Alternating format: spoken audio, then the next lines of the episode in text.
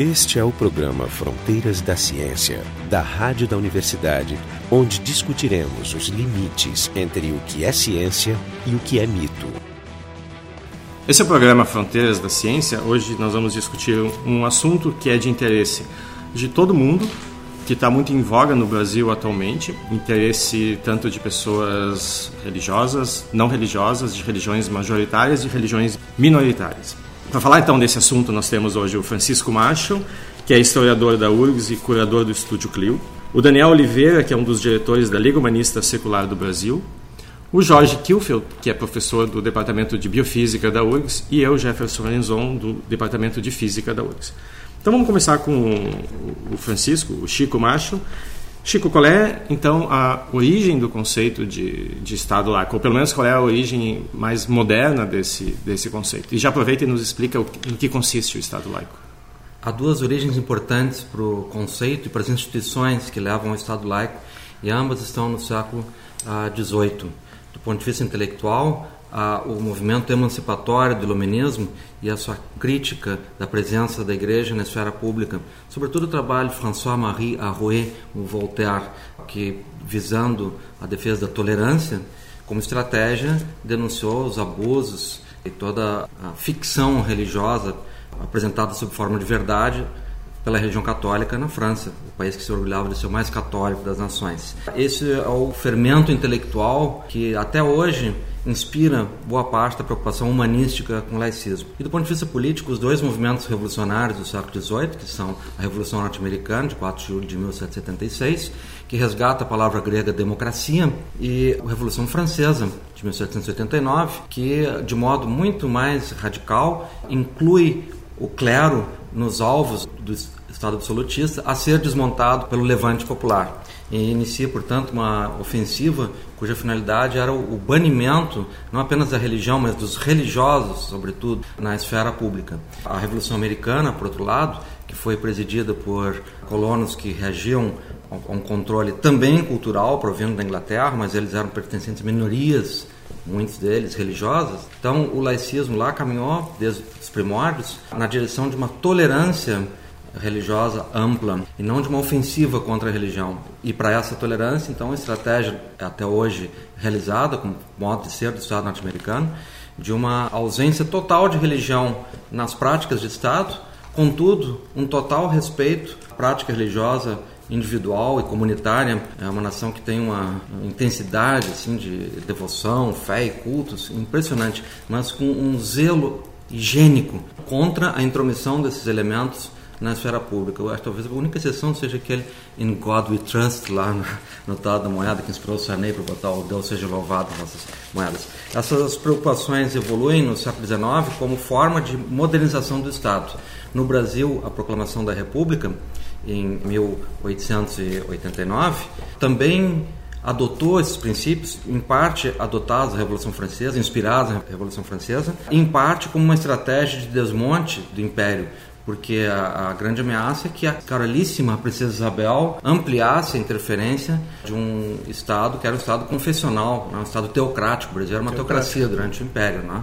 E tinha no anverso das moedas a inscrição do Constantino lá, in hoc signo Incas. Com esse signo vencerás esse signo era a cruz de Constantino, da Batalha da Ponte Milvia, que atualizou o projeto da relação Igreja-Estado em 212 depois de Cristo, na Batalha da Ponte Milvia, e que era o mote ideológico da relação Igreja-Estado no Brasil Império.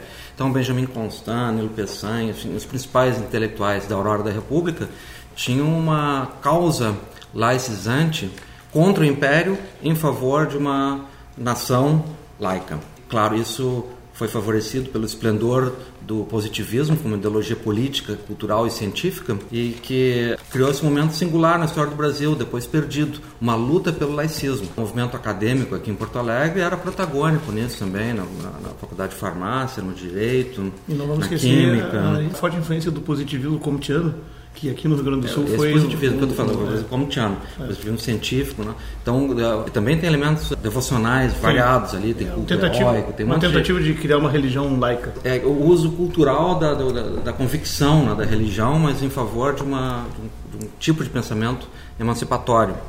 E nós perdemos isso. Então, uma das coisas que a gente tem que examinar é isso é quando o Brasil perdeu esse fio da meada. Eu acho que foi na era do Getúlio, sabe? Ali começaram com a crise da República Velha, esse projeto laicizante foi igualmente arquivado.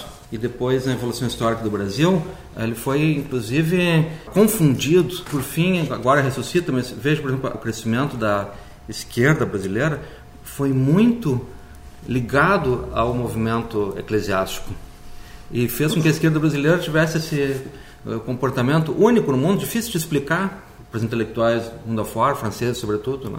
de, de compor com a igreja e com isso preservando o elemento mais nocivo do pensamento religioso, que é a intromissão de uma fonte moral, cognitiva, epistemológica diversa, divina, interferindo na vida pública e eventualmente criando critérios inadmissíveis, inargumentáveis, né? que é a heteronomia. Então, o pensamento emancipatório não pode aceitar isso jamais. Eu até aproveitaria um gancho para falar, eu, eu, não sei se é exatamente com, com Getúlio Vargas, que também teve vários Getúlios Vargas, né? mas vamos dizer que também nesse período, pelo menos próximo ao Estado Novo, um pouco antes, nós tivemos outros movimentos na linha da secularização, como, como o movimento da, da educação nova, ou da escola nova, com o Anísio Teixeira, com o Lourenço Filho, Cecília Meirelles, esse pessoal. Mas já é durante o Estado Novo, né? Isso aí é... E, exatamente, ele começou antes, nos anos 20, e vai até o Estado Novo, e teve apoio, sim. É, eu acho que o, a coisa complica mais é nos anos 50 e depois durante a ditadura, evidentemente, a associação é. se consolida. É, eu... Então, porque a escola nova, só para ela, um dos um dos tripés dela, quer dizer, é um ensino estatal, público, livre, aberto e laico. Quer dizer, é uma coisa, digamos, é um eixo. E isso, na verdade, é, uma, é também um projeto inconcluso no, no, Brasil.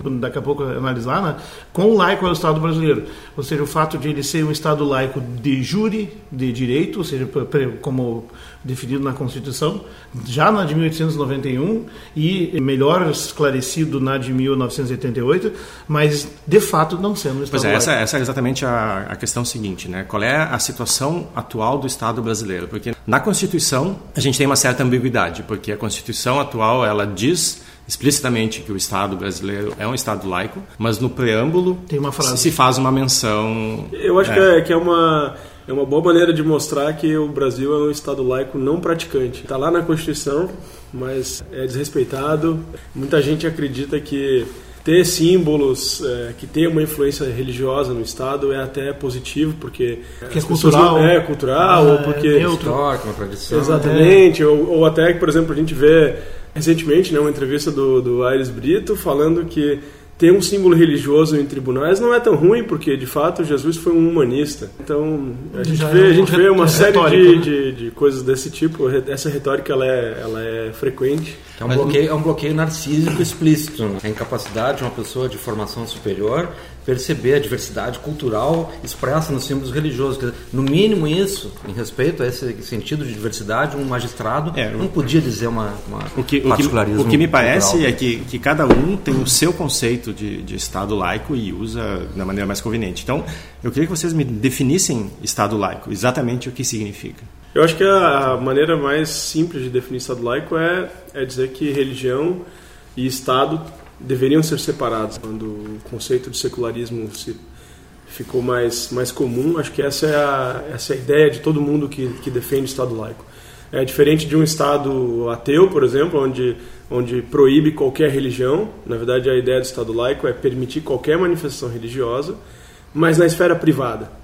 E quando se fala da esfera pública, quer dizer, quando em relação a políticas públicas, em relação a a como o Estado trabalha, em como o Estado se relaciona com, com o cidadão, deveria existir uma separação. Separação que hoje em dia é tênue no Brasil, é bem menor do que, do que o ideal Estado laico. A gente pode dar uma abordagem até um pouco mais detalhista, que eu acho que vale a pena. Tem alguns anos, poucos anos atrás, dois, três anos atrás, o Conselho Nacional de Justiça, é, liderado pelo Ives Gandra, jurista, organizou um debate sobre o Estado laico. Fez um livro que eu também tenho, mas não trouxe aqui, e esse livro é muito interessante, porque todas as manifestações são católicas. Ele é Opus Dei, né? Ele, sim, sim, exatamente. Então Opus o livro Dei. é chocante. Não trouxe essa alunos por causa disso. O interessante é que eles convidaram um, um, professor da PUC de Lisboa, Jorge Miranda, ele apresentou uma classificação que eu já tinha visto antes, e aí eu comecei a notar a sistematicidade.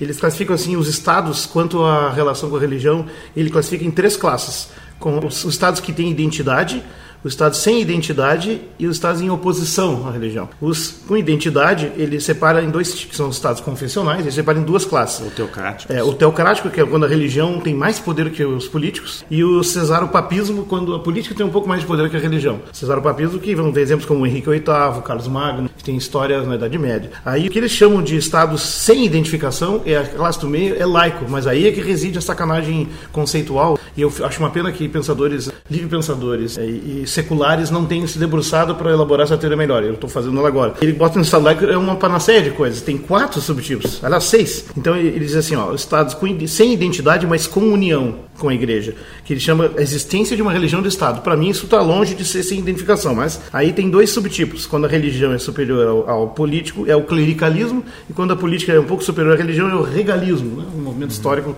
conhecido. Ele fala também em casos onde isso é equilibrado. E quando há separação, é, o Estado sem identificação com separação, tem dois tipos. A separação relativa, quando uma religião ainda é dominante, que é o caso do Brasil, de fato, e quando é completamente independente, que é todas as confissões são tratadas idênticas. Esse é o Estado laico, digamos, ideal. E por fim, os estados que ele classifica como oposição, é outra característica desse movimento, o anticomunismo muito bem definido, são relativa. Ele chama de Estado laicista, é outro neologismo que só os católicos usam. Eles pegaram a palavra laicista e laicismo, laicidade e laicismo, e demonizaram a palavra laicismo, porque é um ismo, é muito prático, comunismo, socialismo, laicismo, tudo do mal termina em ismo. Seria assim os movimentos que querem suprimir a expressão religiosa. Seria os ateus que querem impor o seu ateísmo, essas coisas. Ou os comunistas, claro. E a laicidade é o que se aspira, que a Igreja Católica defende. O próprio bispo, num debate recente, falou exatamente isso usando essa palavra. Isso não é um acidente, mas não é logista. Tu pega o UAIS, ou o Dicionário do Vocabulário da Academia Brasileira de, de Letras, laicismo e laicidade, um é um adjetivo, né? quer dizer, ou seja, laicismo, é, laicidade é o caráter do que é laico, e laicismo é a doutrina da exclusão da igreja do exercício do poder público. Né? Então, é, ele chama quando a separação é relativa de laicista e quando é absoluta de Estado ateu direto. Agora, ao meu ver, eles chamam de laico todo aquele pacote do sem identidade está errado. Eu separaria em, em, quatro categorias. Os com identidade total, que são os confessionais, que é a teocracia, o Cesar Papiso. Os com identidade parcial, que eu chamo de integracionistas, que, que, que é o clericalismo e regalismo. Os laicos, de fato, que é o parcial e o total. E os de oposição. Tudo bem, pode deixar nessa classificação, mas eu não chamaria de ateu um Estado com absoluta oposição. Mas enfim, porque nem todos. Tem, tem outras religiões que fizeram perseguição também dessa forma. Então, nesse contexto, tu vê o Estado laico ele não tem muito espaço. E nessa percepção, assim, essa é segunda coisa que eu queria dizer, a secularização do Estado é um processo, tem que ser pensado como um processo em andamento e muito recente de fato, século XVIII começa a semear as ideias, as implementações práticas se dão timidamente na primeira metade do século XIX, mais para o fim do século XIX, inclusive o Brasil foi meio pioneiro mundialmente né, em colocar uma Constituição, parece que sim, e por causa do positivismo, e é só no século XX que, que de fato nós temos constituições laicas e estados laicos, e aí nós temos a, a Revolução Laica, por exemplo, na Turquia, que o bispo, inclusive, no debate falou né, que a Turquia é um país islâmico, sim, é como o Brasil, é um país que tem uma maioria de católicos lá, uma maioria de islâmicos, mas é um dos países mais laicos do mundo. O Japão, que tem uma revolução laica também importante, a própria França. Vamos falar aqui do México, que teve inclusive um movimento anticlerical forte, que precedeu a uma laicização, que é uma das mais notáveis do, do, do país, apesar de ser um país extremamente católico. Uhum. E o próprio Uruguai, que tem uma história semelhante na primeira metade do século XIX. Então, isso não é falado, lamentavelmente, não é estudado. É, uma coisa que eu percebo no Brasil é que tem uma, uma questão que é, muita gente entende um Estado cristão ecumênico como se fosse um Estado laico. Quer dizer, é essa a visão é, dos católicos. É, a visão é essa, quer dizer, é, eu posso ter um pouco de tolerância com outras denominações cristãs. Mas nós somos a maioria. É, mas nós somos a maioria e o Estado tem que ser um Estado cristão. Então isso é, bem, bem eles forte. Eles falam né? de posição de prestígio, primazia cultural, histórica, para afirmar isso. Agora, no caso do Brasil, nós temos esse paradoxo, que nós temos uma Constituição confessional com elementos jurídicos e ideológicos simpáticos a um Estado laico. Mas a Constituição é escrita sob a proteção de Deus, isso é declarado no primeiro artigo. Então, estabelece já a presença de um princípio inaceitável em qualquer forma de Estado laico, que eu, Bom, independentemente começar... da tipologia, porque um, um, fundamento da noção do conceito de Estado laico é esse, é entender uma causalidade para o mundo e dentro do mundo a política, a sociedade, fora de fatores metafísicos externos. Então tem que ser com fonte na sociedade ou no conhecimento produzido na sociedade qualquer processo decisório. E vocês acham e, que esse é o ângulo secular humanista? E a, e a né? Constituição é, brasileira é um sintoma do estado da cultura brasileira, dos constituintes, é. enfim, que são majoritariamente devotos ou, ou, simpáticos ou incluídos na devoção, ou né? políticos, ou, ou políticos negociando muito bem com isso tudo. Então tem essas intromissões. Isso leva a uma permanência da fonte de opinião e saber, não apenas religiosa, mas sobretudo clerical na vida pública brasileira, ainda um grau teocrático. Por exemplo, por que, que nós temos um representante da CNBB no Conselho Nacional de Saúde, que discute, entre outras coisas, o corpo da mulher? O aborto, essas coisas. E nós temos lá um bispo, numa área de, enfim, de análise de temas de saúde. De, é. Não, lá que o presidente é, da Comissão de Humanos da Câmara é um bispo... Nós vamos discutir as, as consequências, as vantagens e desvantagens do Estado laico na, na segunda parte. Só para encerrar essa primeira parte, eu queria perguntar se vocês consideram que o Estado laico é uma condição necessária para uma democracia, ou se a gente pode ter uma democracia mesmo num Estado não laico. Laico no sentido geral, não uma das 800 subdivisões que que o Jorge mencionou. Mas democracia é também um conceito bem debatível, né? Mas se tu pegar, digamos, na raiz, o que importa é que seria uma espécie de isonomia de direitos. É, o negócio, o, o conceito é isonomia. A é. palavra democracia é tardia na própria Grécia Sim. e ela reflete muito mais a fonte do poder do que o pacto social pela igualdade ou pelos é, elementos não, de ponderação. Ela não preconiza a igualdade real. Das duas acepções diferentes uhum. e a central é a isonomia. Mas essa isonomia, que seria então direitos iguais para as religiões, que pode não estar contido em todas as definições de democracia, mas deveria, digamos, talvez constar, pelo menos na concepção, na acepção republicana de democracia, que já vem com a palavra laica no pacote, que é uma coisa de 200 anos para cá. É, sim, e eu acho que, inclusive, mas não por, por razões muito simples, ela é talvez a única condição que garante a estabilidade, vamos dizer assim, termodinâmica do sistema social. Até porque, como as religiões que coloca diferem todos muito... em condições de igualdade. Que até é difícil, né? Legislar se as religiões diferem, os dogmas muitas vezes contraditórios. Então, você criar uma lei onde um determinado dogma se prevalece a outro é bem complicado. Mas o ângulo é outro. O ângulo é do direito individual, na verdade, porque as religiões tentam normatizar a vida privada das pessoas. Vamos combinar, a maioria das religiões tem uma, uma, uma atitude ou uma visão totalizante, ou seja, você tende a entender que toda a humanidade é potencialmente, digamos, integrante do seu corpo. Se não é, é vai, vai. Deveria, eu deveria, sê-lo.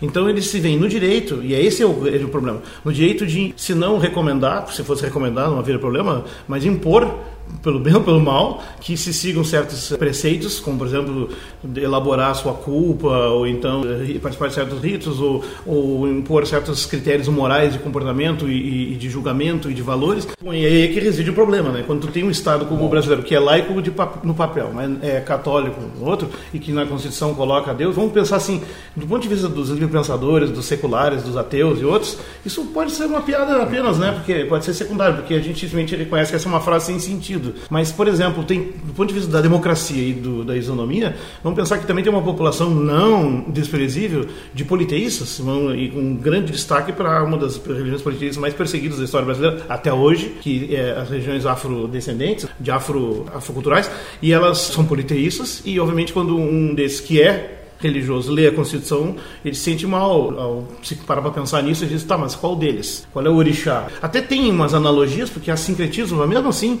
tem problemas muito sérios nisso aí. Ou seja, ele é uma falta de respeito, é uma imposição, é uma tentativa de invadir a privacidade individual das pessoas. Isso pode parecer secundário, mas não é. Agora, nós podemos entrar nos detalhes, né, de como, por que o Estado não é laico, que seria mostrar os furos reais que estão, inclusive, Sim, os ataques que estão acontecendo né, no dia Não, não só os ataques, o que já está na Constituição, que tem de errado. E fora os ataques recentes, são pelo menos dois. Né? Esse é o Fronteiras da Ciência, a gente está discutindo o Estado laico e a sua necessidade, suas consequências. Eu queria agora entrar um pouco mais nesses, nesses detalhes de quem deve defender o Estado laico. Quem principalmente deve defender? São os ateus que defendem o Estado laico ou são religiões minoritárias? Ou seja, por que, que é de interesse não só de ateus, politeístas, mas também de monoteístas majoritários defender um Estado laico? Qual é a grande vantagem do Estado ser laico? Bom, tem algo ainda sobre democracia e Estado laico, como tu perguntaste antes. Né? Defesa da liberdade é um dos objetivos da democracia.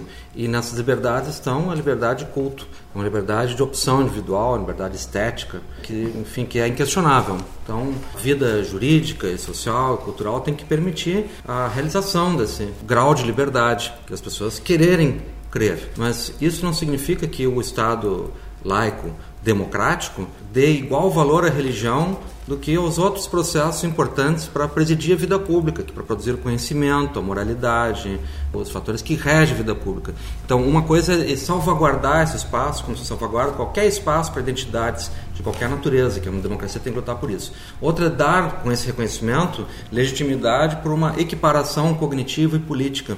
E isso já é perigoso, porque a democracia com isso se arrisca a incluir um argumento intangível. Então, cabe também dentro da democracia manter na esfera pública um argumento esclarecedor que permita, sim, dizer aos religiosos que eles estão dentro de uma vida afetiva, literária, cultural, ficcional, criada culturalmente em cada povo, em cada Da mesma época. forma como eles preconizam que os ateus estão em equívoco e vivendo em pecado, é um direito deles pensarem em Sim, manifestar assim, isso. mas nós não podemos ocultar esse fato de que a religião, sim, deve ser discutida no seu fundamento Uhum. epistemológico, cognitivo e político. E que eh, a composição social Ou pelo menos que pode não ser pode discutida, né? dar grau de igualdade argumentativa para fatores que são imponderáveis, que são mas aí, uma então, o ponto é a, é a liber- é que, que deve ser defendido, não é que deve ser discutida, mas é que é, se todo mundo tenha a liberdade de discutir, que essa é a grande É, segurança do Estado eu- nessa discussão incluir a demonstração filosófica, científica e histórica sobre o que é o conhecimento e o que é a religião, para que não haja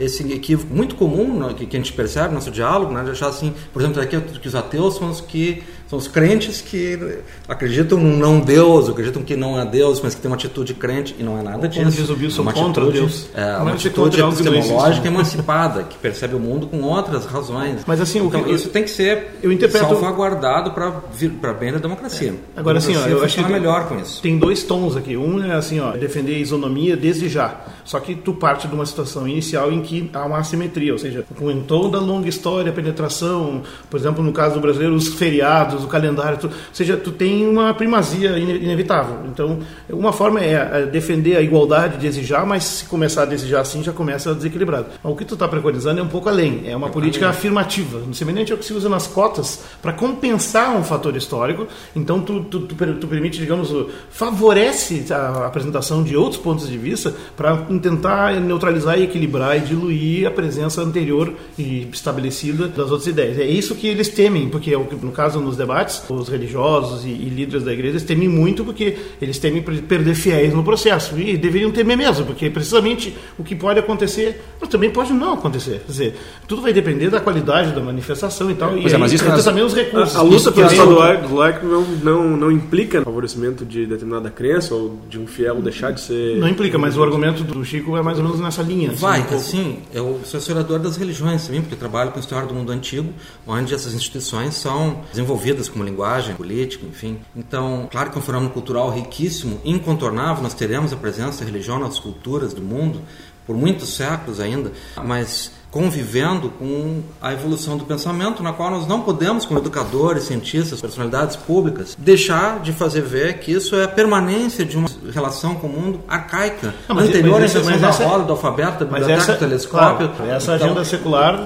agenda ateia também, mas ela é uma agenda positiva, de afirmativa, vamos dizer assim. Sim. Agora, Agora, digamos, só a, a- defesa do Estado laico, ela não, ela não vai, ela, não, ela é difícil de ser feita com a afirmação de um lado, Não, mas é que porque ela precisamente ninguém Mas, aceita. mas ela não necessariamente implica nisso. Não Tu é pode uma ter uma condição. defesa. Temos um É, problema de que não é definição uma aqui. condição. Não, é que ela implica assim, há um ponto em que não pode haver todas as esferas ativas do poder público, no judiciário, na Não, isso é- Constituição, isso é a base, isso. qualquer elemento que aponte para essa intromissão heteronômica, por uma fonte divina. Nos dois e nós lados, temos nos dois isso. lados, Então, para que isso seja é- filtrado, tu tem que ter um rigor epistemológico separando realmente Estado, vida social, de mundo cultural das religiões. Até que ponto essas coisas são culturais e a partir de onde começa a ser religioso? Por exemplo, o argumento frequente é que determinados símbolos que são ou que aparecem em locais públicos não são mais símbolos religiosos, são símbolos culturais. Um crucifixo, por exemplo, o bispo de Porto Alegre usou esse argumento, um crucifixo num tribunal não é um símbolo religioso da religião católica, é um, é um símbolo cultural de todo mundo, de toda a humanidade. de fato, nós temos aqui 322 anos de Estado confessional católico, com a igreja mandando junto com, com o imperador, às vezes mandando mais, porque os que estavam aqui de fato preocupados com o Brasil, e de, seguidos por um século confuso de ideias do século XIX, e só a partir do século XX vamos, começa a ter alguém defendendo, mas digamos, talvez não com toda a verve que deveria ter. Não, eu, acho que eu, é argumento, eu, eu, me desculpe, mas eu acho que esse argumento é um argumento narcisista e hipócrita. Não, ele que é, é usado conceitualmente é uma falácia. Sempre disfarçar que é uma defesa do seu símbolo predileto. Evidente. Porque há outros símbolos culturais muito mais relevantes. Mas ele contrapôs. Esse é um símbolo confessional, ele, então ele isso é uma hipocrisia. Ele contrapôs no debate que ele apresentou lá. Mas as pessoas entram no tribunal e tem um símbolo de é, Artemis, a deusa da justiça. Não quer dizer que as pessoas cheguem lá e são seguidoras de Artemis. Mas é sacanagem chamar uma, uma religião morta, que não tem mais seguidores. Aí sim é cultural mesmo, porque é, a religião é morta. Não, Só que a religião católica católica né? e o seu crucifixo é uma religião viva, e eu diria muito viva. Deixa eu dar um exemplo pessoal de tem origem judaica, ou seja, tem os genes perseguidos. Eu, por exemplo, quando eu estou num hospital, num tribunal e vejo um crucifixo, é óbvio para mim que aquilo ali é um símbolo Aquelas cultural. Aquelas vozes e gritos que tu ouve são teus antepassados, né? então, queimando pra... nas fogueiras. Né? Pois é, então aquilo ali para mim é um símbolo cultural de uma cultura que perseguiu a minha cultura de origem por séculos. Nociva, uma, é, um símbolo cultural nocivo. E, então, eu aqui... esse exemplo na, no debate. Então, aquilo ali num, num tribunal né, onde está sendo julgado algo, se aquilo é um indício de que os critérios utilizados no julgamento não são laicos, mas são baseados numa moral específica de uma religião, aquilo não me deixa confortável. Então, é. isso é muito simples. Esse é o princípio. Tu acabou de resumir tudo. A defesa do Estado laico é trivial, de tão simples. Só que ela não é simples do ponto de vista sociológico. O juiz ou o bispo que foi na Pontifícia Universidade Católica no Vaticano estudar. Então, supõe que são pessoas de formação superior, já tiveram acesso a uma literatura é, elaborada. Quando assumem essa defesa, é, claro, uma estratégia astuta de eles com a sua preferência confessional, salvaguardarem o seu símbolo predileto, desdenhando uma racionalidade de tolerância, de equilíbrio social fundamental. Então, essa defesa é constrangedor nós temos que argumentá-la, porque ela tem um, um grau de, de primariedade, Eu, eu acho que o jeito de, de, de, de mostrar para as né? pessoas né? isso é, é, imaginar o que, como elas se sentiriam se tivesse num tribunal, se tivesse a estrela de Davi, ou o símbolo da crescente muçulmana, ou eventualmente o símbolo do, do Corinthians, ou outro, outros símbolos tantos que, que existem, que são culturais também. Não, agora tu tocou num assunto delicado, porque futebol realmente não se discute. é melhor não. Mas eu, eu queria retomar uma coisa, voltando para um, um ponto anterior. Nós fazemos a defesa do Estado laico, ou é um processo de, de, laicização ou secularização, que, o que, quais são os tripés dele? Né? Isso são definidos praticamente desde que em 1905, claramente a Constituição Francesa colocou isso no papel, e é muito recente, 1905 foi ontem, né? meu avô já era nascido. Né? E eh, são três coisas. Uma, não existência de uma religião de Estado, Segundo, separação entre igreja e Estado, que precisa ser enunciados em separado, são duas coisas diferentes. E terceiro, liberdade de pensamento e credo, e também não interferência do Estado sobre as religiões, ou seja, não pode chegar e dizer pode ou não pode. É, isso não pode. Porque aí deu uma isonomia. Então veja só, no caso, esse, esse, considerar esse tripé, não existência de uma religião do Estado. No Brasil é discutível que existe uma religião do Estado na prática, não no direito. Existência e separação igreja-Estado. Muito polêmica, eu vou exemplificar agora. Liberdade de pensamento e credo até tem, mas precisamente devido à simetria prévia e tudo isso, por exemplo, confissões politeístas, religiões minoritárias e principalmente os irreligiosos, de uma forma geral, eles são obrigados a viver numa uma situação de discriminação que os obriga, naturalmente oprime, ou seja, como se tivesse saído do armário, literalmente, das religiões ou da ausência de religião, porque pode potencialmente causar problemas em vários contextos as pessoas se afirmarem dessa forma, publicamente. Então, olha só, na Constituição Brasileira de 88 tem dois artigos que argumentam, que defendem a questão do laico. O artigo 5 apesar do preâmbulo, né, o artigo 5 diz que é livre manifestação de pensamento e não impede o direito a qualquer religião. Não pode o Estado interferir. Então esse é o princípio básico. Mas no artigo 19 ele define coisas que o Estado pode ou não pode fazer. Ele não pode criar religiões. Ele não pode oprimir, tolher ou, ou, intervir. Ele não pode subvencionar, e aí ele subvenciona de várias formas, inclusive financia. Ele não pode depender nem associar-se com religiões, que isso também faz de muitas formas, mas já tem no último item lá, exceto no caso de, abre aspas, colaboração de interesse público. E aí é uma janela brevi, amplíssima. Então, quais são os problemas? Uma carta branca para colocar qualquer coisa. Por exemplo, nós temos nos feriados no calendário brasileiro, ele é composto de mais ou menos de metade de datas cívicas e outra metade de datas católicas. Não tem datas judaicas, não tem datas umbandistas, não tem datas indígenas, não tem. Segundo, a presença de símbolos nas repartições públicas que nós mencionamos. É um problema sério aqui no estado do Rio Grande do Sul, o desembargador tem uma posição muito correta nós apoiamos. O de... Cláudio Maciel, Exato. aliás, o argumento dele é uma peça Perfeito. literária e filosófica. Impecável. Ele, ele apareceu né? antes da tua entrevista, inclusive, naquele debate. Bom, aí tem os outros problemas também. Por exemplo, a questão do ensino. O ensino deveria ser laico, o ensino deveria ser laico, mas ele não é, de fato, na Constituição está escrito estranhamente que é facultado o ensino religioso no ensino público. Na verdade, é um erro conceitual de chamar é facultado o ensino de cultura religiosa, mas virou religioso. Religioso já automaticamente implica uma coisa normativa, doutrinária, e vai ter que escolher uma e, e qual vai escolher a dominante. Rapidamente também, o casamento civil é reconhecido já quando a pessoa faz o casamento religioso. Não precisa fazer duas vezes, mas, mas isso cria problemas em alguns casos. Terceiro, o dinheiro público para subvencionar uh, o setor convencional, ou seja, tu tem, por exemplo, isenção de impostos para templos. Puxa, tem, isso é uma coisa disso. absurda. Então, se tu olhar assim, é, a separação Estado e Igreja de fato está longe de ser implementado nesse país. Esse foi o final da primeira parte sobre o debate do Estado laico. Esse é o programa Da Ciência. Hoje a gente teve presente aqui o Francisco Macho, que é historiador da URGS e curador do Estúdio Clio. O Daniel Oliveira, que é um dos diretores da Liga Humanista Secular do Brasil. O Jorge Kilfeld, que é professor da Biofísica da URGS. E eu, Jefferson Enzon, da Física da URGS. Hoje temos um bônus que é o áudio de um programa produzido pela TVE RS para falar sobre o Estado laico. Nesse programa estão o arcebispo de Porto Alegre, Dom Dadeus Grings, o integrante da Liga Humanista Secular do Brasil e professor da Biofísica da Universidade Federal do Rio Grande do Sul, Jorge Kilfeld, e o professor de Direito da Pontifícia Universidade Católica do Rio Grande do Sul, Cláudio Lopes Preza Júnior. O Mobiliza, que é o programa da TVE, é apresentado por Thaís Baldasso e tem produção de João Brites e Lucas Guarnieri. A coordenação de jornalismo é de André Martins e Luiz Olera.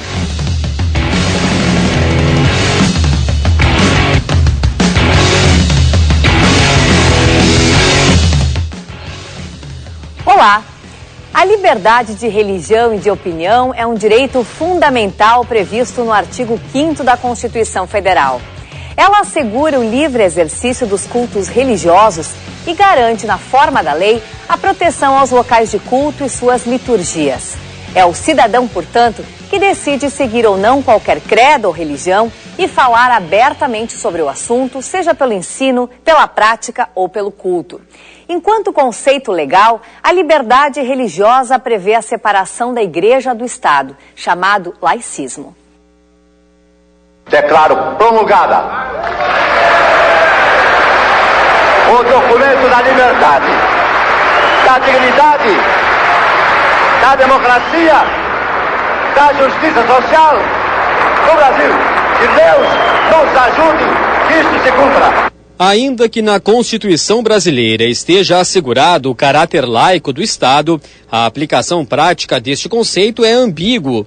A recente passagem do Papa Francisco pelo Brasil reacendeu o debate, trazendo à tona questionamentos como por que no país algumas pessoas podem ter seus eventos religiosos promovidos com dinheiro público e outras não? Durante a Jornada Mundial da Juventude no Rio de Janeiro, em resposta a protestos que pediam o respeito ao Estado laico, o líder da Igreja Católica defendeu a existência da laicidade do Estado, reafirmando o papel das igrejas no desempenho social. Além das questões sobre os gastos públicos com a JMJ, a retirada ou não de símbolos religiosos das repartições públicas ou a situação do ensino religioso na rede de educação pública também contribuem seguidamente para que o tema retorne ao debate. E nós vamos falar sobre este assunto no programa Mobiliza de hoje com o professor Jorge Kilfet, integrante da Liga Humanista Secular do Brasil, com Dom Dadeus Grins, arcebispo de Porto Alegre, e com Cláudio Preza Júnior, que é professor da Faculdade de Direito da PUC. Lembrando que você pode acompanhar o programa também ao vivo pelo site da emissora, que é o www.tve.com.br, através do link TV ao vivo. Tudo bem? Bem-vindos ao programa Mobiliza. Obrigado. Na verdade, durante a vinda ao Papa ao Brasil, manifestantes de seis cidades brasileiras reivindicaram o direito de não serem considerados cidadãos de segunda classe porque eles não concordaram com os investimentos realizados pelos governos para a vinda de um líder de uma religião específica. Eu começo perguntando ao Senhor, não dá Deus, esse investimento torna as pessoas católicos apostólicos romanos a força e isso, de certa maneira, contraria a laicidade constitucional do Estado? Mas certamente não. Primeiro porque, aliás, até para lembrar, colocar num contexto, no ano passado o presidente da Turquia foi visitar o Papa e disse para o Papa que a Turquia é um país muçulmano democrático. E todo mundo conhece como um país muçulmano. Quer dizer, a, a nação é muçulmana, mas é democrático, então tem lugar para todos, somente católicos lá. E tem de todas as religiões, várias religiões. Então, como ele é democrático, é um país que está aberto para todos. Não privilegia ninguém especial. Mas a sociedade é muçulmana, sem dúvida. Tem uma tradição, tem eh, uma cultura muçulmana os símbolos muçulmanos é, é, da nação, não é do Estado. Agora, o Brasil é, por tradição, um país católico. E é um país, e nós temos, democrático. Então, abertura para todos, sem dúvida. E tem até a questão dos investimentos, quando se fala, é que aí está em função da nação, não do, da religião calcularam quanto que a Jornada Mundial da Juventude trouxe para o Brasil de investimentos. Mais de um bilhão de reais. Que os jovens, quer dizer, a, o turismo, se fala muito turismo religioso, que traz as pessoas para dentro, e isto é um investimento nacional, quer dizer, para a nação. Então, o Estado que organiza o bem comum, ele vê todos esses fatores que podem influenciar e, e ajudam a nação a ser era mais. Então, alguém veio para o Brasil, ninguém pensaria tirar o Cristo do Corcovado. Isso é um tipo da nação brasileira. Não é do Estado, mas é da nação, que ela é profundamente católica. Na verdade, vocês acreditam, queria começar com o senhor, professor, que as autoridades brasileiras estariam tratando a laicidade com um descaso? Nesse caso, a vinda do Papa específico de uma religião da Católica Apostólica Romana poderia gerar discussões a respeito de que a igreja estaria tentando ganhar dinheiro e influência com a vinda do Papa, ou mesmo por outro lado, a classe política estaria ganha, querendo ganhar mais terreno, aproveitando a vinda do Papa para se autopromover? São várias perguntas, né? é uma questão complexa. Na verdade, é, a gente tem que começar a pensar sobre vários ângulos isso. De fato, a vinda do Papa ela é uma visita de um chefe de Estado, daí justifica os investimentos em segurança e boa parte da infraestrutura. E sim, existe a questão do turismo, né? porque ele de fato se constitui num mega evento, que é um assunto do momento também, os mega eventos, né? onde o Estado acaba investindo com e sem razão, muitas vezes, né? Mas eh, se pode apontar, talvez, e com razão, talvez, alguns excessos de financiamento que não se sabe ou não se concebe que fossem, seriam aplicados em outros casos, com outras autoridades, eh, digamos, religiosas eh, de outras confissões. É bem verdade que a, a, a confissão católica é a mais importante do país, na população, com maior representação, mas ela não é única, né? De forma que o grande tema é, da laicidade do Estado, do Estado laico, não é, é antes do, de privilegiar ou não, é de garantir a, uma espécie de isonomia de todas as possibilidades de confissão. Então, se tu for seguir um, um Estado realmente laico, uh, regido pela lógica de vamos apoiar ou não apoiar, mas vamos tratar exatamente igual qualquer confissão, teria que dar exatamente o mesmo tratamento com o mesmo valor para qualquer outra liderança, por exemplo, o chefe da igreja ortodoxa que viesse, ou eventualmente algum uh, líder uh, muçulmano eventualmente veio, tem muito pouca gente aqui no Brasil, mas enfim, uh, existem outras uh, confissões, né? ou das igrejas evangélicas, luteranas e outros que, que seja o caso. Ah, o tema da, da, da, laicidade do Estado, que é também chamado de secularismo, ele, ele, ele é bastante simples, a ideia é bastante simples. É, é, um, é considerado sendo uma característica observada na maioria das democracias modernas, ele é considerado um avanço, um progresso que está sendo construído de fato há muito pouco tempo. Então, a secularização é um processo, é um processo acontecendo e é um processo muito recente. De fato, começa a se tomar forma no século XIX e a se consolidar parcialmente no século XX. E ele não é um processo uh, completado em nenhuma parte. Ele está expresso em diferentes graus, em diferentes nações, inclusive no Brasil que reza a Constituição, rege pelo artigo 5 ser um Estado laico, né, portanto, se propondo a fazer o tratamento igual, mas que na prática, né, como se diz, de direito e de fato, né, de jure e de fato, né, uh, ele de direito é laico, mas de fato, se observarmos, uh, uh, há uma assimetria, há, uma, há um tratamento diferenciado. Por exemplo, o calendário brasileiro é basicamente todo construído em cima da tradição anterior, né, que é católica, se entende também que as raízes culturais fazem parte disso, não pode jogar fora séculos de história. E, de fato, não vamos esquecer que o Brasil passou 322 anos como colônia uh, portuguesa, né, uh, uh, com fortíssima inserção hierárquica e política da Igreja Católica. Depois passou um século de tentativas do século XIX e a partir da Constituição de 1891 já começa a falar em laicismo, mas de fato é um processo em construção. A gente ainda está longe de um Estado realmente laico. Então é difícil dizer assim uh, que as autoridades estão fugindo do laicismo. O Brasil não é, na prática, um país laico. Uh, ele diz na Constituição, ele pretende ser, mas ele se classifica, digamos, no espectro, porque de fato tu classificaria em um espectro de graus de laicidade, né? A gente está longe de um Estado laico efetivo e talvez não exista nenhum no, no, mundo que seja definitivamente laico. Vamos pegar uma situação especial no artigo 210 da Constituição Brasileira também, professor, prevê o ensino religioso nas uhum. escolas públicas, mas essa disciplina é facultativa e não se determina exatamente que seja a religião católica apostólica romana. Uhum. Eu pergunto, em casos assim, o aluno pode se negar a frequentar as aulas aulas, por um lado, e por outro, ele pode sofrer, de certa maneira, preconceito se ele tomar essa atitude por parte de professores uhum. ou de colegas de aula? É, uh, primeiramente, eu acho que uma, uma grande um grande esclarecimento deve ser feito. O Estado é laico, é, a sociedade não é laica. É, na sociedade nós temos manifestações religiosas. Então, é possível pensar numa sociedade que seja de maioria de ateus. Né?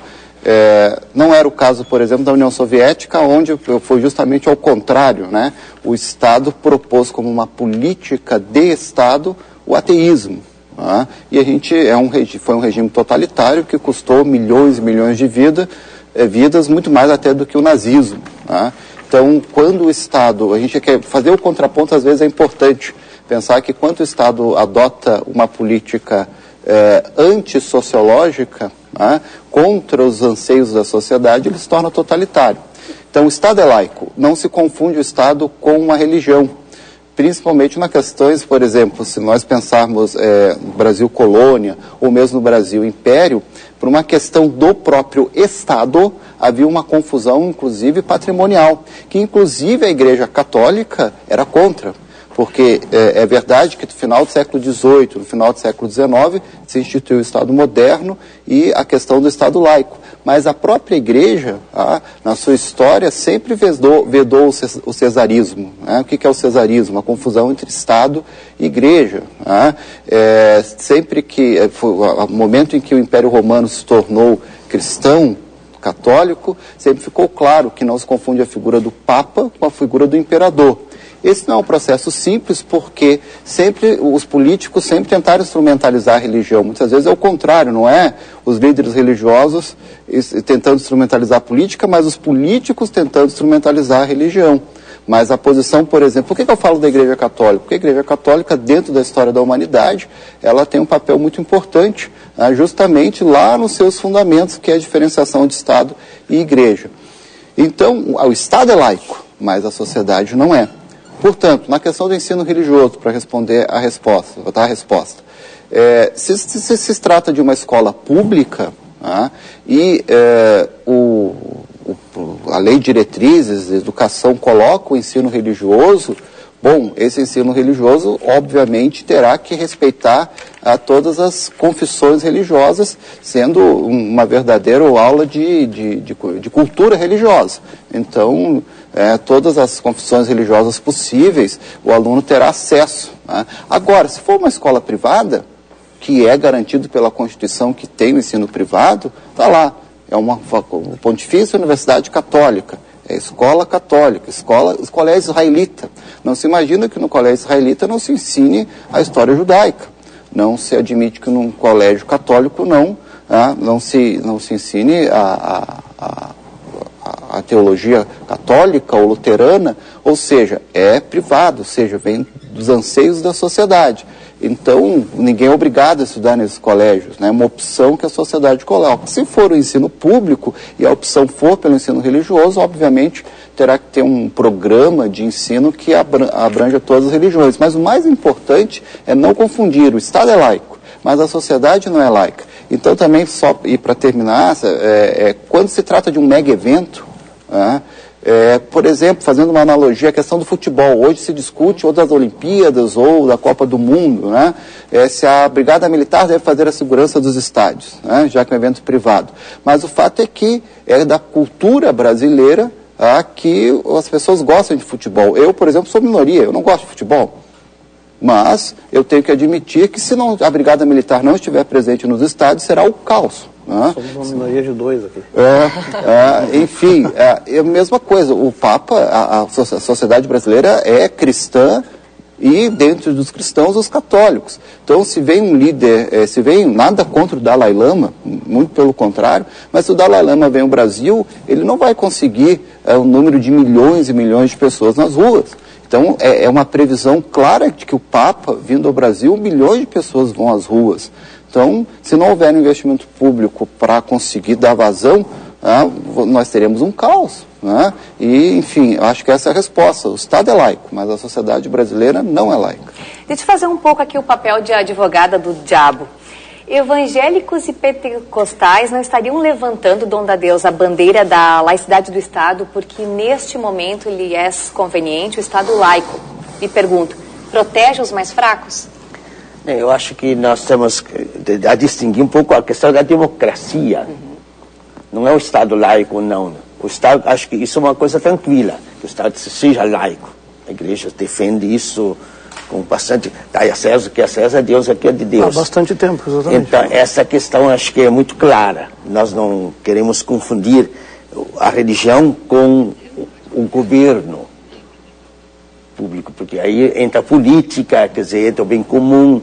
Então, isso é uma coisa. Mas a questão da democracia, e a igreja se bate muito pela democracia, e aí eu até acho que, por exemplo, o exército, então, que é tipicamente democrático, lá houve o caso, os outros, outras eh, religiões, e principalmente igrejas, queria também ter os mesmos poderes que a igreja católica.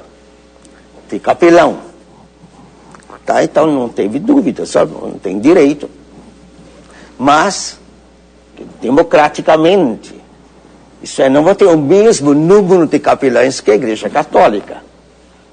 Por que não? Porque é questão democrática. Quer dizer, fizeram levantamento qual é a, o contingente religioso que tem. Quantos são católicos, quantos são espíritas, quantos são luteranos. E a partir desta proporção se estabelece quantos capelães vão ter. Isso é democrático, não é questão religiosa. Então, vamos supor, o espírita tem 3% da população. Bom, então 3% dos capelães. Tem um capelão deles. Isso é democrático. Então, acho que nós temos que insistir nesse ponto. Muitas vezes as pessoas confundem ateu com laico. Não é. É que existe o ateu e o sem religião. É, essa é a religião. Hoje você admite já da União Soviética, que foi caso típico, o ateísmo tornou-se uma religião. Quer dizer, os contra Deus. Deixa eu aproveitar o gancho para nós encerrarmos esse primeiro bloco. Segundo o último censo realizado em 2010, no Brasil, os devotos da religião católica apostólica romana somam 123 milhões de pessoas e teve uma diminuição nos últimos 10 anos de 80% para 60%. E os evangélicos representam 42 milhões de pessoas. Já os de origem pentecostal atraem 25 milhões de fiéis, sem religião 14 milhões e 600 mil pessoas e de ateus 615 mil. Rapidamente para nós encerrarmos, Dom da Deus. significa que a vinda do Papa que possa atrair mais fiéis, de acordo com o número de pessoas que ele atraiu durante os dias que permaneceu aqui no nosso país, ou a discussão sobre a laicidade do Estado pode afastar os fiéis da religião católica apostólica romana e aproximar de outras crenças religiosas? Eu acho que a vinda do Papa é uma questão nacional. O brasileiro, quer dizer, a maioria, e a grande maioria, até por tradição, tem um apreço muito grande pelo Papa. Se, se vem, como falava de Dalai Lama, ele veio ao Brasil e claro que tem os adeptos dele são poucos. Ele é pouco conhecido. O Papa não, o Papa é uma figura não só chefe de Estado, veio como chefe de Estado, mas ele também é uma figura assim emblemática. Também para cá, isso repercute. Então, plano nacional. Então, a gente, nós não colocamos a questão de proselitismo.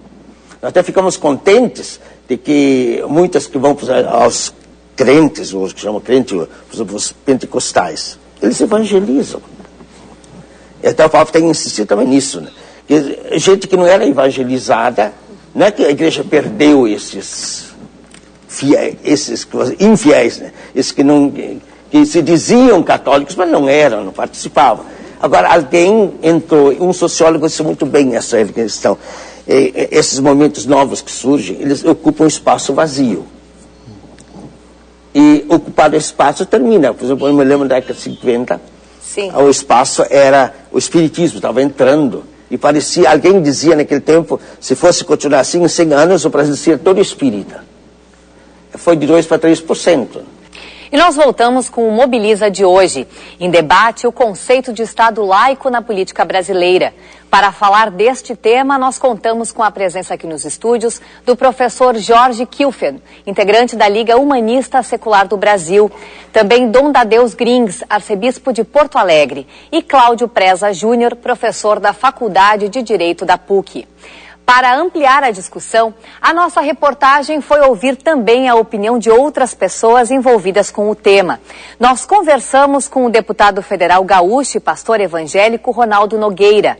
Também falamos com Francisco Marshall, historiador e arqueólogo, integrante da Associação Brasileira de Ateus e Agnósticos, e ainda com o desembargador Cláudio Baldino Maciel, ele que é relator da medida sobre a retirada de crucifixos e símbolos religiosos nos espaços públicos dos prédios da Justiça Gaúcha.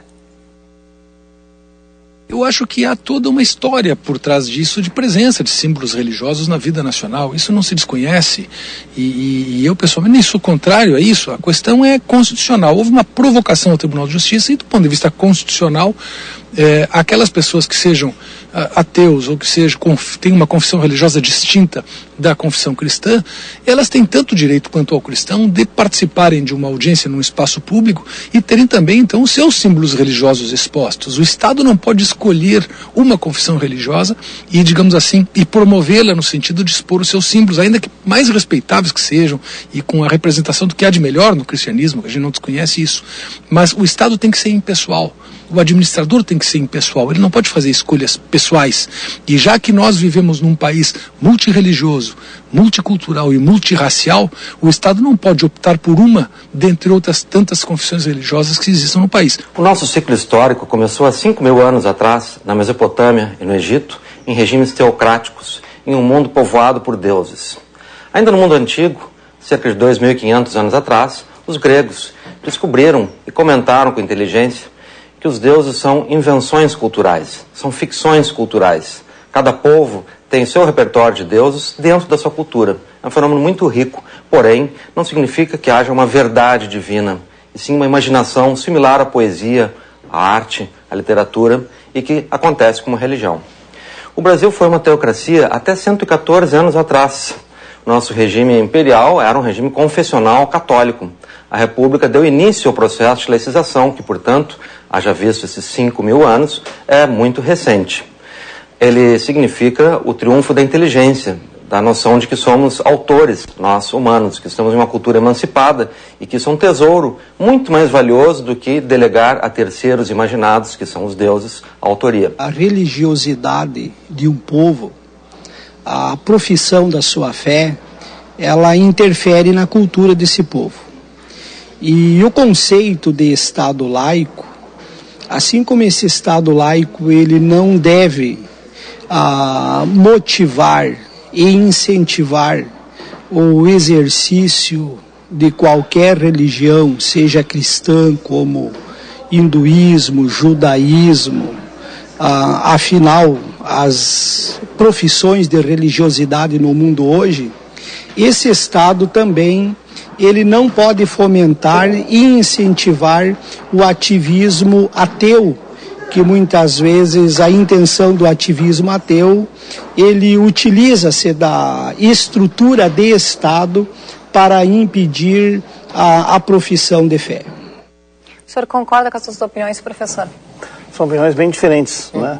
É, concordo com alguns e discordo de outros. Na verdade, é, é, voltando ao tema da, da, do Estado e sociedade, que foi bem colocado pelo Cláudio, né, é uma discussão muito importante. Ah, quando se defende o Estado laico, o que está se defendendo é ah, o Estado, aquele que deve servir a toda a população, dentro da concepção republicana clássica, né, que é baseada numa isonomia de atendimento de todos, sem diferenciação de raça, cor, credo, sexo, gênero. E credo em particular. Né.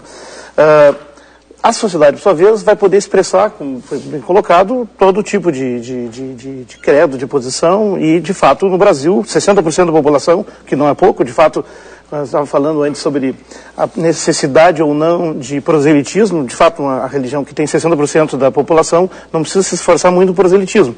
Ele tem um estado mais de manutenção do que de, de crescimento. E, e, no caso, enfrenta o esforço né, de religiões menores que estão crescendo, especialmente as confissões derivadas do, do protestantismo, que são as confissões eh, pentecostais, né, as, as seitas, as igrejas pentecostais, que estão de forma bastante agressiva se expandindo e ocupando, como foi mencionado, sim, espaços vazios, mas ao mesmo tempo disputando mesmo, né? Então é como se houvesse uma espécie de livre mercado de, de credos, né?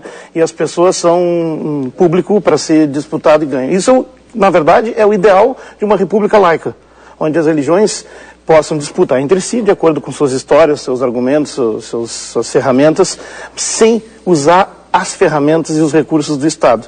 Porém, como nós vimos de uma longa história, como foi bem mencionado pelo Marshall ali, né, é, é, de, de, estados é, confessionais que estão lentamente se transformando em estados laicos, né, então nós carregamos um enorme peso, uma cultura que é o que, na verdade, o processo de secularização ou de laicização tenta, digamos, uh, conquistar, que é o progressivo redução das irregularidades ou das assimetrias que existem. Então, foi, por exemplo, um exemplo bem claro, né, a questão dos símbolos nas repartições públicas. Parece uma bobagem pode-se dizer, do ponto de vista cultural, bom, mas é uma coisa histórica, já está lá há 100 anos, deixa. Né?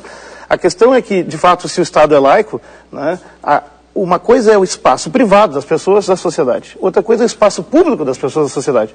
A Constituição assegura, no artigo 5 que nesses dois espaços as pessoas podem livremente se expressar. Mas a permanência de alguns mas, símbolos religiosos não, deixa, pode... É, deixa, okay. deixa eu completar. Só que espaço público geral. Agora, o espaço do Estado, as repartições públicas, inclusive escolas e hospitais e outros, ele não é um espaço público qualquer, é um espaço público do Estado e que tem que respeitar esse princípio. Então não é o mesmo ali a presença de símbolos únicos do que no espaço como uma praça, uma rua, as pessoas ostentando símbolos e tal. É, essa é a confusão que muitas vezes acontece. Então, o que se quer é, na questão dos símbolos é, nas repartições públicas não pode haver. Porque qualquer pessoa de uma outra confissão, naturalmente, pode se sentir excluído, diminuído, subatendido, uh, menos cidadão do que o outro. Imagine, inclusive, do ponto de vista histórico, hoje entrar numa repartição, por exemplo, num tribunal e ter um crucifixo não é um, um grande problema, dá para lidar isso com uma certa tranquilidade, mas há, há 200 anos atrás, 300 anos atrás na Europa, por exemplo, um judeu sendo convertido era uma situação bastante complicada, porque o cara estava sendo levado literalmente para condenação e a morte. Ou seja, é, é, hoje não é o caso, mas de, de, qualquer maneira, mesmo que seja pouco, ele ainda é muito. Ou seja, um Estado laico não pode permitir isso. A questão do ensino uh, na escola religiosa tem uma confusão, e como tem muitas na nossa Constituição, a linguagem empregada é inadequada. Na verdade, ali deveria ser utilizado o termo, e acho que se tentou, mas não se conseguiu, Darcy Ribeiro falhou nisso, né, de colocar o ensino da cultura religiosa religiosa. Né? Uh, isso sim, para ilustrar, mas não a, o ensino religioso, o ensino religioso já é formativo normativo, e ele vai ter que escolher uma opção, e como de fato, histórica e uh, na prática, historicamente e na prática, uh, o Brasil é um Estado católico, ele é um, ele é um país eh, não com uma constituição confessional, mas ele é de fato de maioria católica e tem todas as práticas, feriados, toda a estrutura centrada nisso. Ele realmente não há laicismo na escola. E por fim, né? Uh, uh, tem a questão, uh, e são coisas do, do, do, artigo 19 da Constituição, né, que, que, que a Universidade lá descreve que o Estado pode ou não pode fazer em termos de religião. Ele não pode criar religiões, ele não pode subvencionar religiões, o que é um problema, porque ele está subvencionando sim, e o subvenciona, subvenciona em parte de, de forma proporcional à população, como foi argumentado aqui, mas esse, esse em parte proporcional ele não permite uma modificação na sociedade, ele congela o sistema como tal. Portanto, qualquer tipo de subvenção vai afetar o equilíbrio e a possibilidade de amadurecimento da sociedade. Portanto, é inaceitável. Uh, tem a questão do, do, do, da isenção de, de, impostos para templos, é outro, outra distorção. não digo que tem que se cobrar como uma entidade comercial, porque nem todos os cultos religiosos têm um caráter lucrativo, alguns são muito lucrativos, outros nem tanto, né? mas deveria haver um tipo de, de taxação de acordo, mas certamente haver uma taxação, em vários países o fazem. Né? Enfim, e tem outros problemas na, que chegam no apogeu, que é o presente tema, acho que talvez esse puxo, puxo esse debate, da PEC 9911, né, uhum. do deputado é, João Santos, né, do PSDB de Goiás, que, que é uma PEC perigosíssima, porque na verdade ela já foi aprovada na Comissão de, de Constituição e Justiça, né, em abril, né, vocês, vocês estão sabendo, claro, é, e ela permite que, naquela lista de entidades que pode impetrar, impetrar uma, uma ação de inconstitucionalidade uhum. ou uma ação de apoio à constitucionalidade, são duas entidades, eh, digamos, equivalentes, que apoiar algo ou dizer algo não pode bloqueá-lo né, legalmente, uh, lá estão presentes todas as autoridades do Executivo do Judiciário e as entidades uh, classistas e representantes sindicais, que têm uma estrutura extremamente regrada pelo Estado e controlada, com hierarquia, número mínimo de pessoas, e funciona muito bem assim. Então, centrais sindicais podem, centrais, por exemplo, a OAB, Conselho de Medicina podem fazer, mas uh, essa PEC permitirá que qualquer eh, sociedade representação, que represente um, um, credo, uma religião, possa fazer isso, pedir, impetrar uma ação de inconstitucionalidade. Ah, isso foi criado pelo João Santos, na verdade, como resposta à aprovação do casamento da união homoafetiva, né, que não aceita ter pedidos, porque tem pessoas que não aceitam o convívio democrático de que as coisas mudam e vai ter que se haver um convívio, porque uma coisa é tu dizer, tudo bem, a sociedade brasileira apoiou, mas os nossos crentes, nós vamos trabalhar para que não sigam isso. É isso que se espera no Estado laico. Mas o Estado não vai dizer faça isso, não faça. O Estado deixa aberto. Se tu quer fazer isso, tu faz. Se não quer, não faz. Agora, não pode impor para todo mundo. E, na verdade, ele perdendo naquele caso, eles partiram para uma coisa muito perigosa e que, na verdade, é, é perigosíssima, porque se ela for aprovada, ela pode disparar uma verdadeira guerra de confissões. Porque aí, na verdade, quando uma vai bloquear uma coisa, hoje vai começar com um tema que talvez ainda é polêmico, como a união afetiva, o aborto, que também não está regulamentado ainda, embora parcialmente, mas logo ele pode ser usado para outras coisas e nós vamos regredir rapidamente para uma Idade Média. É, isso vamos, não pode. Né? Vamos voltar para a questão da exposição de símbolos religiosos nas repartições públicas. Queria ouvir também a sua opinião. De certa maneira, a Constituição também não garante a liberdade ao cidadão de expressar a sua própria crença, uhum. independente se os outros concordam ou não. E, por outro lado, a exposição também pode incitar a devoção a uma crença, a uma religião específica? É, é, Para completar o que o Jorge é, explicou, é, uma linguagem jurídica, é, os bens públicos de uso comum do povo, os bens públicos de uso especial. Então, os bens públicos de uso comum do povo, como as praças, as ruas, uh, são os locais para manifestação dos mais diversos, uh, das mais diversas espécies, inclusive as religiosas, procissões ou qualquer outro movimento.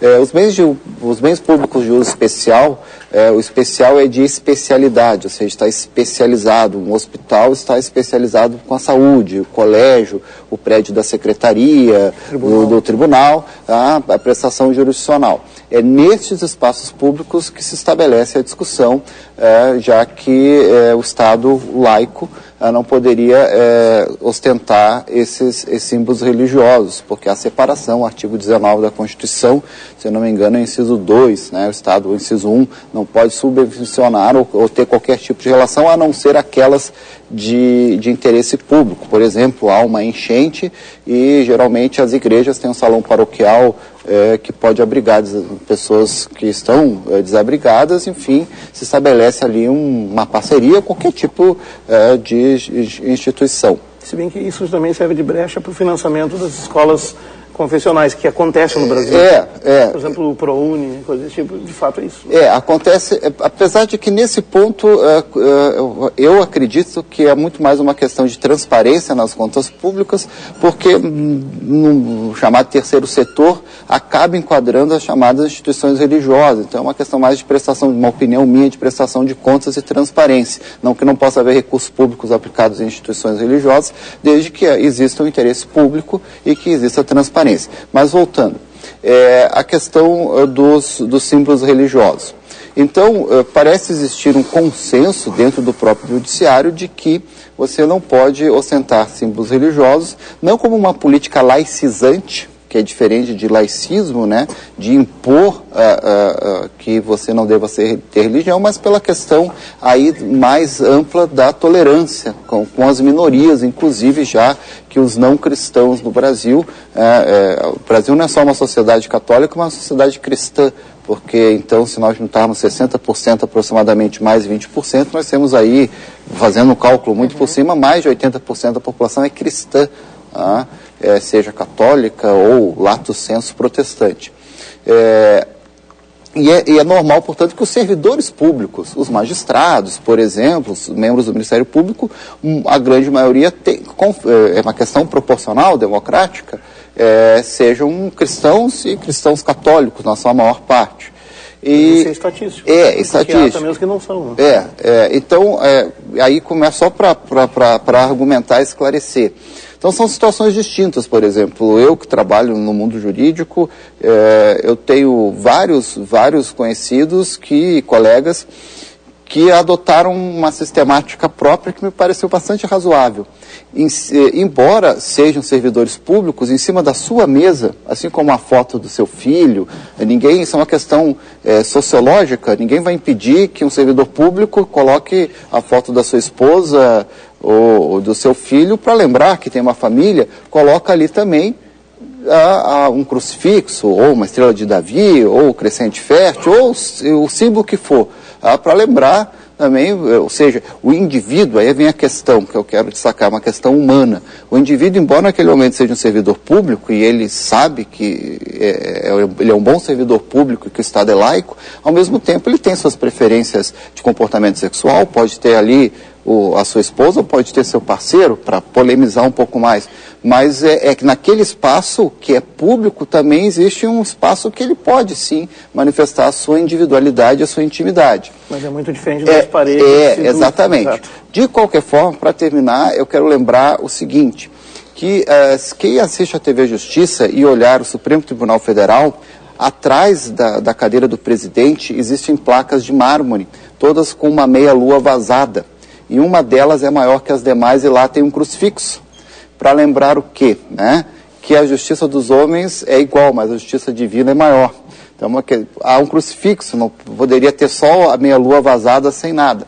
Mas, eh, apesar de toda essa, essa, essa minha argumentação, eh, eu tenho que concordar com o desembargador de que o uso do espaço público para símbolos acaba ah, prejudicando a manifestação dos interesses da minoria e, portanto, a melhor maneira é que cada um, dentro da sua, do seu espaço, manifeste, porque é um direito garantido, ah, mas o uso de forma generalizada pode causar algum desconforto para os demais cidadãos.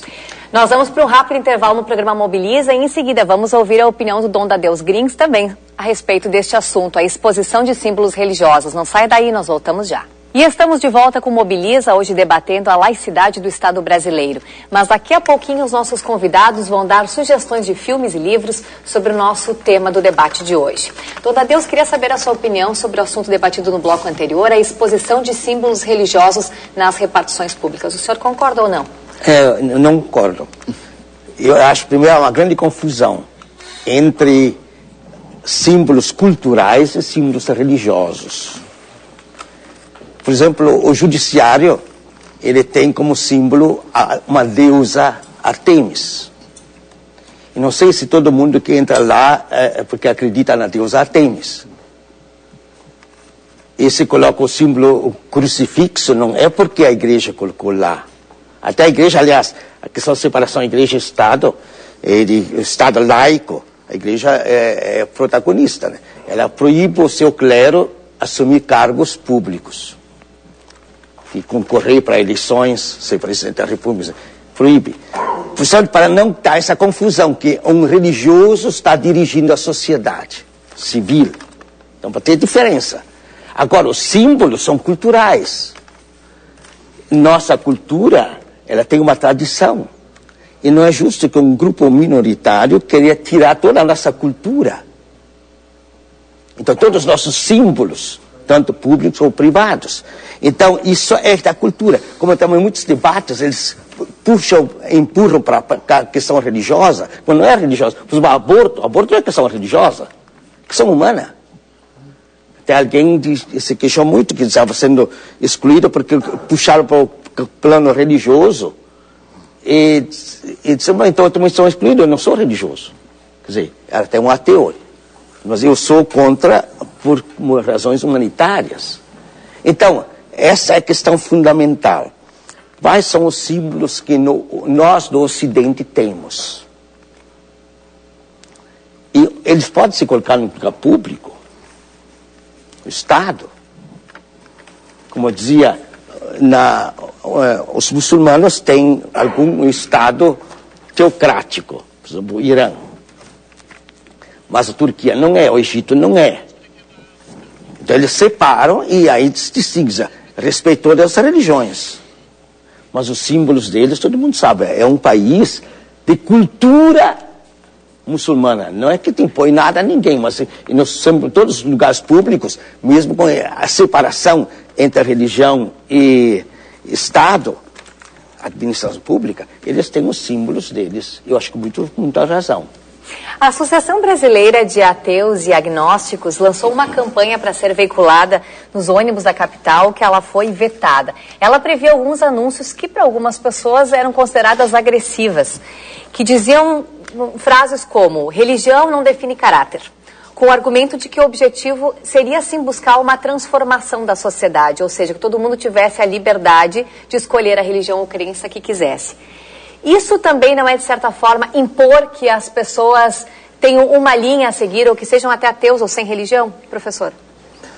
Uh, é tão imposição quanto as demais religiões já têm direito e conseguem exercer. Não vai diferenciar. O que vai diferenciar são os recursos uh, disponíveis para fazer essa presença.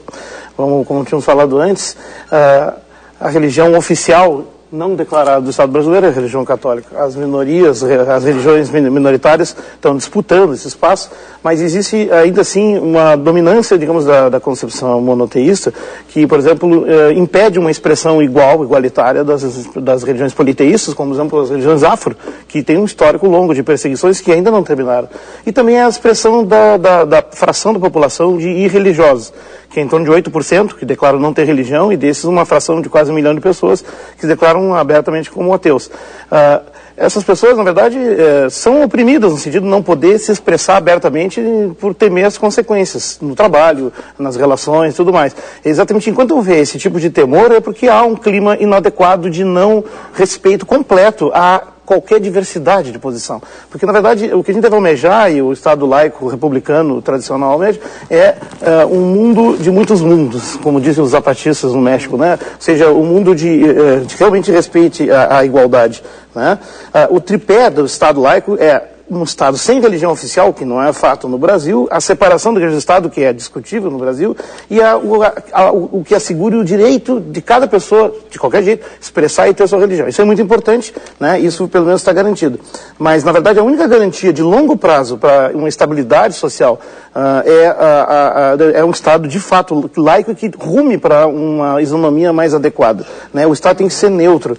Né? E isso, por exemplo, a PEC 99 de 2011 é um problema muito sério espero que realmente ela seja abordada adequadamente, porque ela é um perigo. Professor Cláudio, é uma forma de preconceito impor campanhas como essa? É, é uma questão até minha de princípio e, e que, na verdade, é de uma tradição liberal no bom sentido do liberalismo, liberalismo político. É, a manifestação deve ser livre. É, evidentemente, quando você adota esse, este axioma, acontecem excessos. Mas não há como ter uma censura prévia. Se houve uma censura prévia, eu sempre uso esse exemplo. No, nos Estados Unidos, quando alguém no sul dos Estados Unidos lutava pelos direitos civis, dizendo que os negros e os brancos eh, não podiam ter distinção, eram classificados como um pensamento inaceitável. Como assim? Né? É que nós não vivemos a época. Então, não há como impedir a priori. Mas, uma vez manifestado, é, os excessos cometidos acabam, pode ter sido que alguma dessas manifestações dessa sociedade que defende os ateus tenha cometido excesso, e a justiça então resolveu, é, é polêmica, uma decisão polêmica, ah, mas, enfim, é a liberdade de expressão como princípio básico de um Estado laico republicano. Tá certo, professor. Vamos às dicas de livros e filmes dos nossos convidados.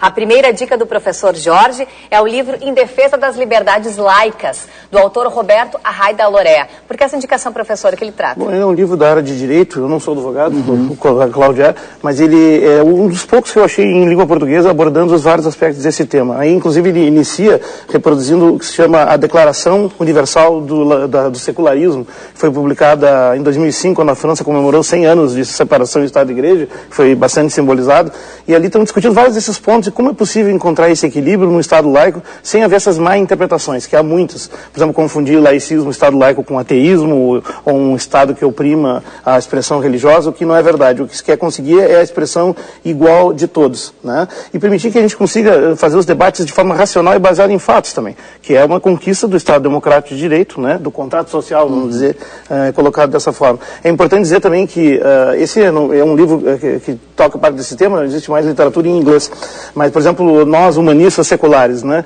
inclui um grupo muito amplo, inclusive de pessoas religiosas, ao contrário que se pensa que os humanistas seculares são todos ateus, ah, há os que são, né, e, e, na verdade o espectro da irreligiosidade é amplo, né, ateus, agnósticos, okay, apateístas, enfim, tem uma série de confissões e desconfissões, e elas também têm que poder ter direito de se expressar. Eu não considero ofensivas aquelas declarações lá, elas são vistas como ofensivas porque há uma intolerância, de tá fato. Tá certo, Isso professor. tem que ser dito. Né? Obrigada. Já a dica do arcebispo Dom da Deus, a leitura do acordo entre o governo brasileiro e a Santa Sé relativa ao Estatuto Jurídico da Igreja Católica no Brasil. Que consiste esse acordo, Dom da Deus? Bom, o Brasil fez um acordo com a Santa Sé, como vários países do mundo fizeram. A união Igreja-Estado antigamente era uma coisa, agora faz um acordo.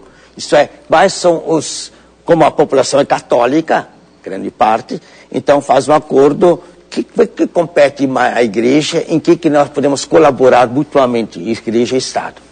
Então escrevi um, um, uma cartilha sobre esse tema. Esse acordo, inclusive, está acessível pela internet e pode ter acesso no link pela nossa página no Facebook. O endereço está aí na tela para você conferir. E ainda temos a dica de hoje do professor Cláudio, que é o Poder da Identidade de Manuel Castells, a Era da Informação, Economia, Sociedade e Cultura.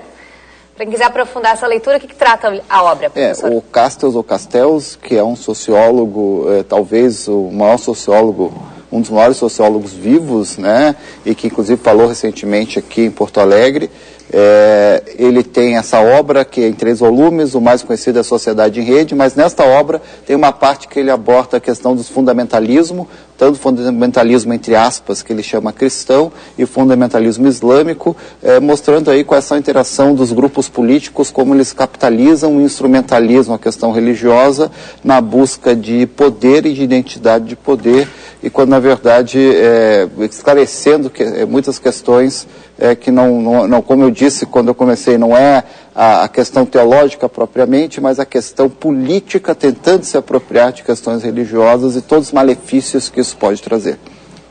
Já entre as dicas de filmes, a do professor Jorge é o filme Alexandria, que relata a história de uma filósofa que viveu em Alexandria, no Egito, em meio a uma época de dominação romana. Que é a indicação desse filme, professor? Esse é um filme bastante forte e contundente é, do diretor Almenábar, espanhol, uh, que conta um episódio emblemático da história, onde uma mulher, filósofa e diretora, a primeira diretora mulher da Biblioteca de Alexandria, precedendo precisamente o famoso incêndio que destruiu ela nos primeiros séculos do, da nossa era, é, foi vítima, digamos, da intolerância religiosa incrustada no Estado e também, devido aos descontroles dessa assimetria produzida, estimulou a intolerância nas massas. Então ele, ele exemplifica de forma radical e não é porque é antigo ele seria desatual, porque nós somos os mesmos humanos de antes. Eu recomendaria também um outro filme filme que é O, Vento Será Tua Herança, sobre o julgamento de um professor que ensinava evolução no estado do Tennessee em 1925, que é real, né? E foi condenado à prisão por ensinar a evolução que o Estado tinha uma lei teocrática, né? Que okay. dizia não pode ensinar isso. E é, é, sensacional com Spencer 3. São dois filmes que resumem essa temática dos riscos. Né? Ok. Já a dica do professor Cláudio é o filme Entre a Luz e as Trevas, que conta a história de um advogado que deixa Paris, a capital da França, para uma pequena cidade mergulhada em superstição. Que é, indicação desse filme, Esse filme, é, é, ele retrata os autos de um processo no final da Idade Média, começo da Era Moderna, e o, o, o, roteiro principal é que um porco vai ser julgado, acusado de assassinato, e esse jovem advogado, então, ele chega e diz que um animal não pode ser é, julgado é, por, como acusado de assassinato, e no meio disso tudo há uma questão que não é própria da igreja, mas do Estado francês, que confundia igreja e religião, onde o advogado se vê envolvido com uma sobreposição de jurisdição ou seja, ele tem que lidar com uma jurisdição dita eclesiástica, uma jurisdição dita estatal e, para complicar um pouco mais, uma jurisdição dita do senhor feudal. Então ele fica, ele não sabe como atuar e o filme tem um desfecho muito interessante. Eu recomendo também na evolução aí da, da, da história a separação entre Estado e Igreja e as confusões que aconteceram. Muito mais parte do Estado francês do que propriamente da, da Igreja. Tá certo. E com essas dicas nós encerramos o programa Mobiliza de hoje. Obrigada pela participação de vocês. Lembrando que o Mobiliza vai ao ar todas as terças-feiras, às 11h30 da noite, com reprises aos sábados, às 2 da tarde. Nós voltamos na próxima semana. Uma boa semana e até lá!